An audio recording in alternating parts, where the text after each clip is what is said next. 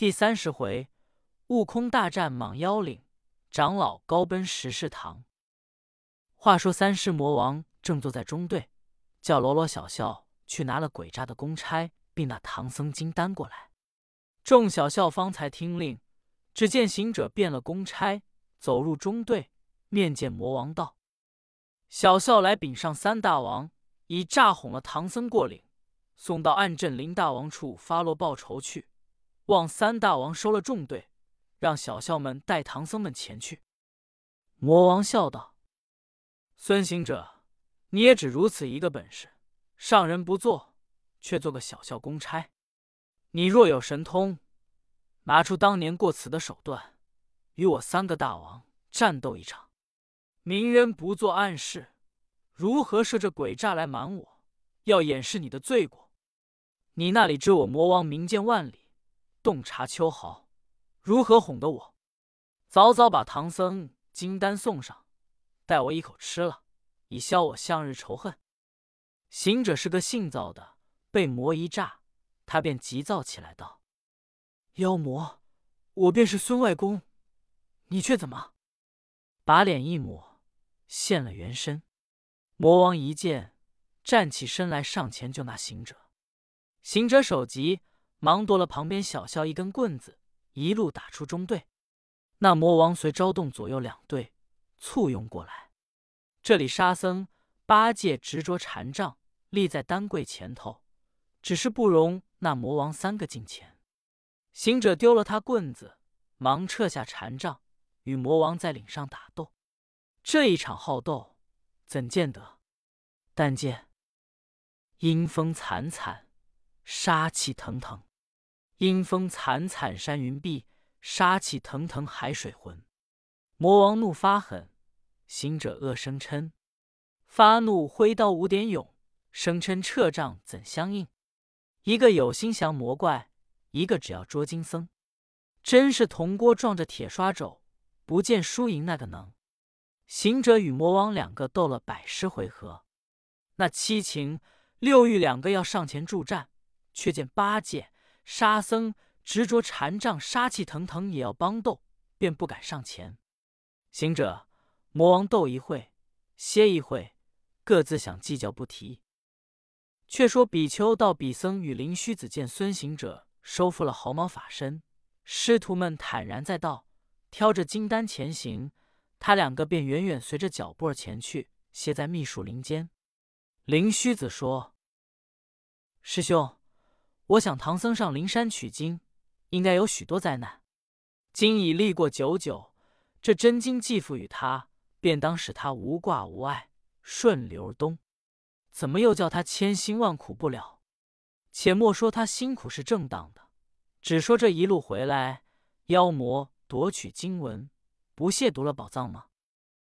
比丘答道：“师兄，你有所不知，世法人心。”若于是来看易了，便生怠慢心；若看难了，便生惊业心。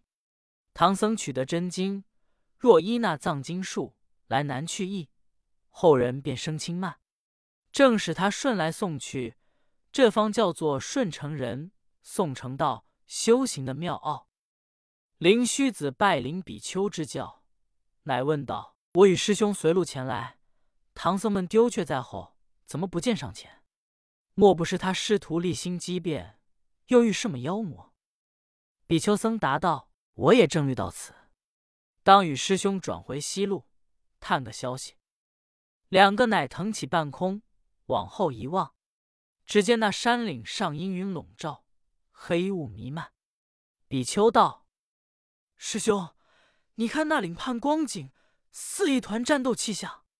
师兄可往探看。”一定岭下有甚妖魔与唐僧师徒争斗，我在那高山顶上等候你回音。灵虚子一言，乃变了一个苍鹰，一翅直飞到那阴云之上。但见他如褐色身毛，猫眼眸子，展双翅上下团风，身间嘴似亮捉智。任他狡兔莫要相逢，便是雏鸡也焦灼死。从来虎豹配他行。利爪叼来吮高髓，灵虚变了一个苍鹰，飞到阴云之上，却又自己懊悔起来，道：“我一个修行学道之人，怎么使这个阴真的情形？世人比如虎，苍鹰都是不人禽兽。如今没奈何，要保护这藏真经，只得拨开阴云，看是何方妖怪。”他把眼睛往下一看，只见八戒、沙僧各执着禅杖，守护着金丹，行者与魔王抵斗相争。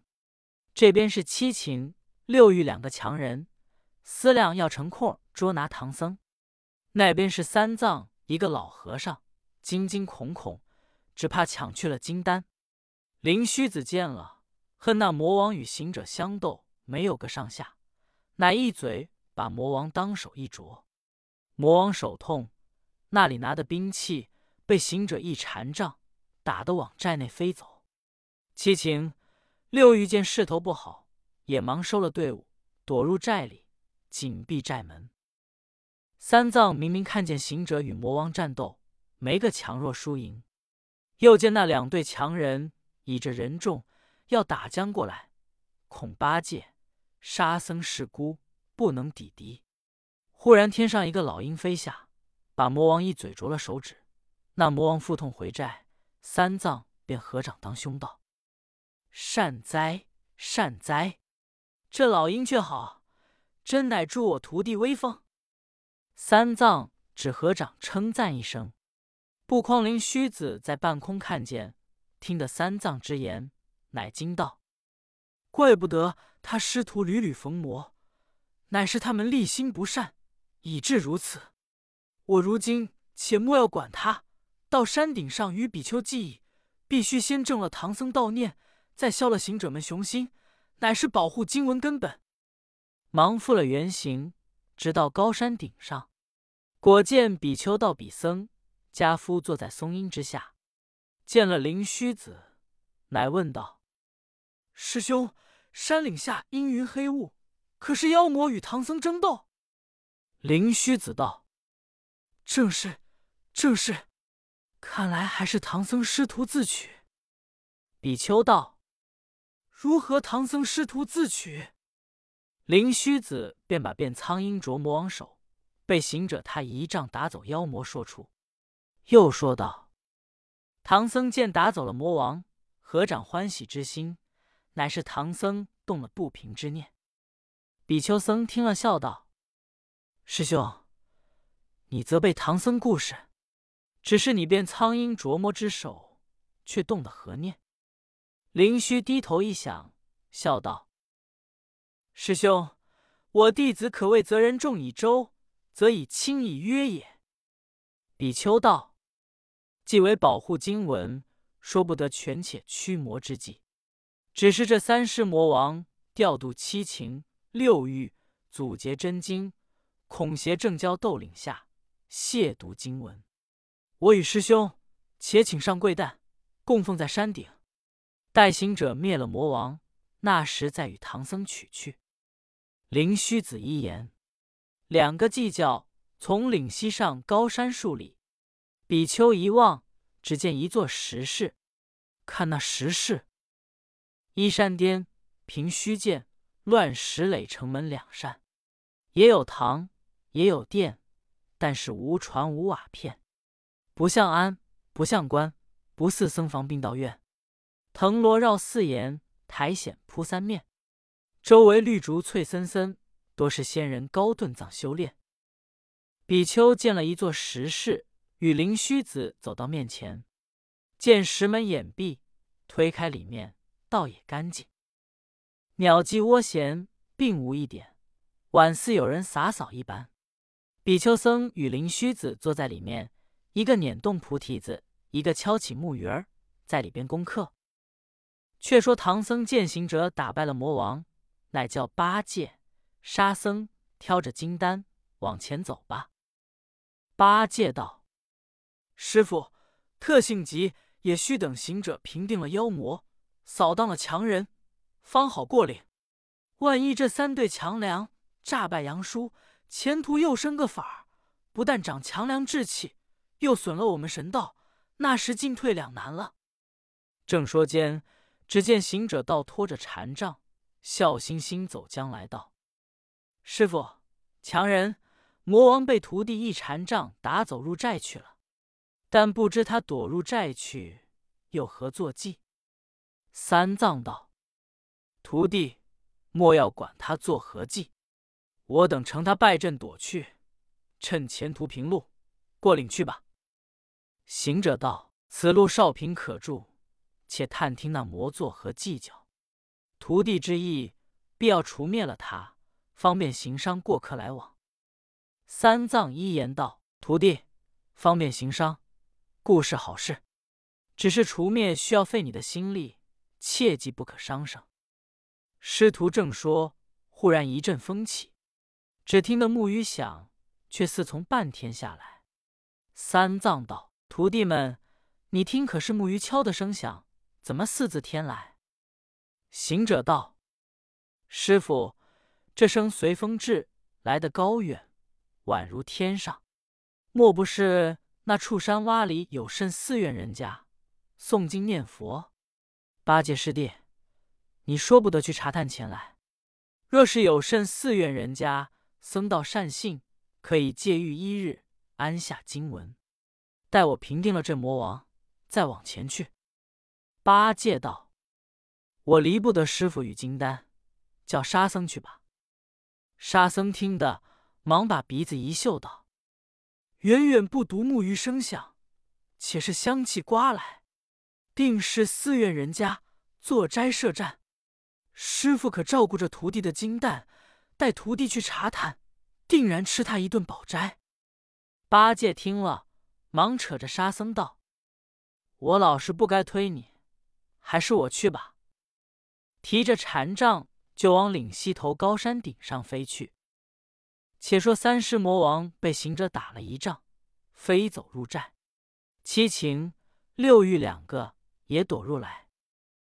魔王说道：“孙行者果然名不虚传，且莫夸他武艺精熟，只夸他神通巧妙。”怎么战斗之间，他便弄个手段，变了个苍鹰，把我手指啄了一口，疼痛难忍，兵器丢抛，被他打一禅杖。如今斗智不斗勇，且赌赛神通，只是不放他过岭便好。你二人如何也收了队伍，躲避入寨？七情道：“我全仗魔王威势，你败阵，我只得收队。”六欲道。我也依靠雄风，你既飞跑，我何敢存留？但是魔王既要斗智，我有一计，只叫唐僧敛息来投寨，行者低头入我门。魔王听了，喜道：“大王有何高计？”六欲道：“我闻唐僧们一尘不染，六根清净，万苦千辛，求得真经回去，一心只是要普度众生。”超生极乐，你若是以兵威劫他，他至死不畏；以财力动他，他毫不沾惹。唯有投诚礼拜，求他度脱，他便慨然方便，抚救乐从。那时入我寨来，再设个计较夺他经卷，害他残生。魔王的仇恨也消，我们的雄心也碎。魔王道。大王之计甚妙，只恐孙行者质量更高，计若不成，将如之何？六欲道：“我计中自有计，如今且叫喽啰聚了香幡，待我亲自求他。”魔王乃叫喽啰依着六欲大王，备了香幡，打点出寨，礼拜唐僧。却说八戒走到高山顶上，左张右望，那里有个寺院人家。信着脚走了几步，心不耐烦，便下山来，却好遇着六欲强人相翻古波走将出来，看见八戒，问是何人。八戒只以古波声为木鱼响，乃说道：“师傅听三不听四，古波声当作木鱼，想是强人作战行香。我若被他拿住，不但没有斋吃，且要报仇，还那猴头一禅杖之打。”如今只得老实求他，乃答道：“大王，我是没用的老实和尚，叫做猪八戒。平日只晓得吃斋饭、嚼馍馍，也会烧火扫地、挑水运浆。六欲强人道：“猪八戒乃是唐僧的徒弟，叫喽啰请他到寨里待斋。”八戒道：“果然是你寨中做善事，我领你的斋供。”一面说，一面就走。六欲强人乃向喽啰耳边如此如此。喽啰领了八戒到寨。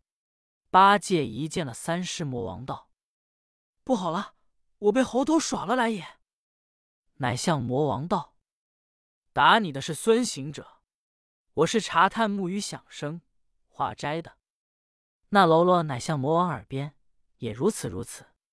只见魔王笑道：“八戒师傅，休要这惊。我们早时不知是取经圣僧，误当客商，故分作三队出来魂斗一场。如今方知是唐三藏老师傅取了经回，故此那剑叫禅杖的是孙悟空。你既是八戒师傅，且到后寨待斋。”八戒听了，便摇摇摆摆，直入后寨。只见喽啰十数个把八戒你一棍，我一棒。八戒道：“这是何说？请我吃斋，怎么乱打？”喽啰道：“你那孙行者把我魔王打了一禅杖，如今还你个席。”八戒道：“若是这样还席，吃不成斋，让我出去吧。”那喽啰渐渐添多，棍棒乱打如雨。八戒心里躁急起来，举起禅杖挡底。那里敌得住？正在要走不得走之际，却说行者见魔王败阵收队，他也退过来，只等八戒回信。久不见来，那木鱼声又响。三藏道：“悟空，这木鱼敲得声朗朗若静，悟能久不见来，你还去寻他？”莫要惹出事来。行者道：“师傅与金丹在此，徒弟怎敢远去？”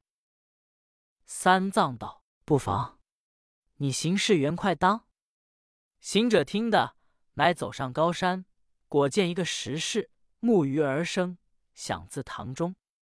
乃走到门前击门，比丘与灵虚子之事行者来，乃变了两个白须没道者，在内开了门。行者上前施一个礼，道：“老师傅，你敲木鱼送的什么经典？”老道答道：“我送的佛业心经。”行者道：“老师傅，你在石室内，这相貌似仙家，怎么送我师门经典？”老道说：“长老，我只是未曾消的法，且问你是那里来的？”行者道：“我是随大唐僧人。”上灵山取经回东的，我师傅在岭下遇着强人阻路，不得前行。老道说：“我也闻得这两个强人倚仗着个妖魔，有领下结往来行客，倒也有些厉害，但可记取，不可立志。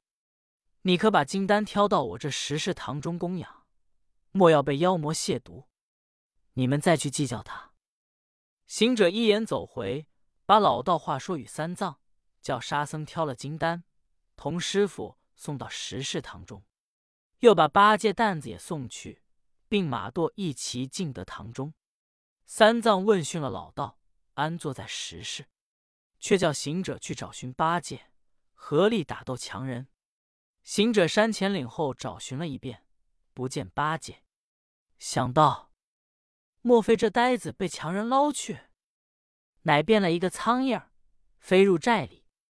只见七擒强人与三世魔王计议斗智，说六欲大王以礼去诈降唐僧，先哄了个猪八戒来，送他后寨吃斋，多叫几个喽啰孝敬他去。只见众喽啰你直棍，他拿棒往后寨乱走。行者想到，呆子定是贪口腹，被魔王耍了，且看他怎生贪嘴。行者一翅又飞入寨后，只见八戒被喽啰你一棍，我一棒乱打。他虽执着根禅杖，无奈是孤。行者笑道：“我打了妖魔一仗，这会叫八戒还债。”乃飞到八戒耳边道：“八戒，何不弄个神通，到此还已老实？”八戒听的是行者声音，听明白了他，便就弄出神通。却好那七擒强人走入后寨来看喽啰打八戒，道：“好斋，多孝敬猪八戒仙儿。”八戒见了，把自己脸一抹，即变了七擒模样。行者见八戒变了七擒，便把七擒喷了一口气，遂变了八戒。那众喽啰认错了，一齐上前把七擒变的八戒棍棒乱打。七擒越叫是我，那喽啰越打道：“不是你，是那个。”打的七擒往寨前走。八戒变的七擒。再后又叫喽啰这时打，那寨前喽啰见了，又齐齐乱打将来。此时笑倒了个行者，喜坏了个八戒，不知后来何如，且听下回分解。总批：八戒变了七情，只该打八戒才是。唐僧喜救度众生，妖精变成此处算计他，只为有心，故所以着魔。故曰法上应台，何况非法？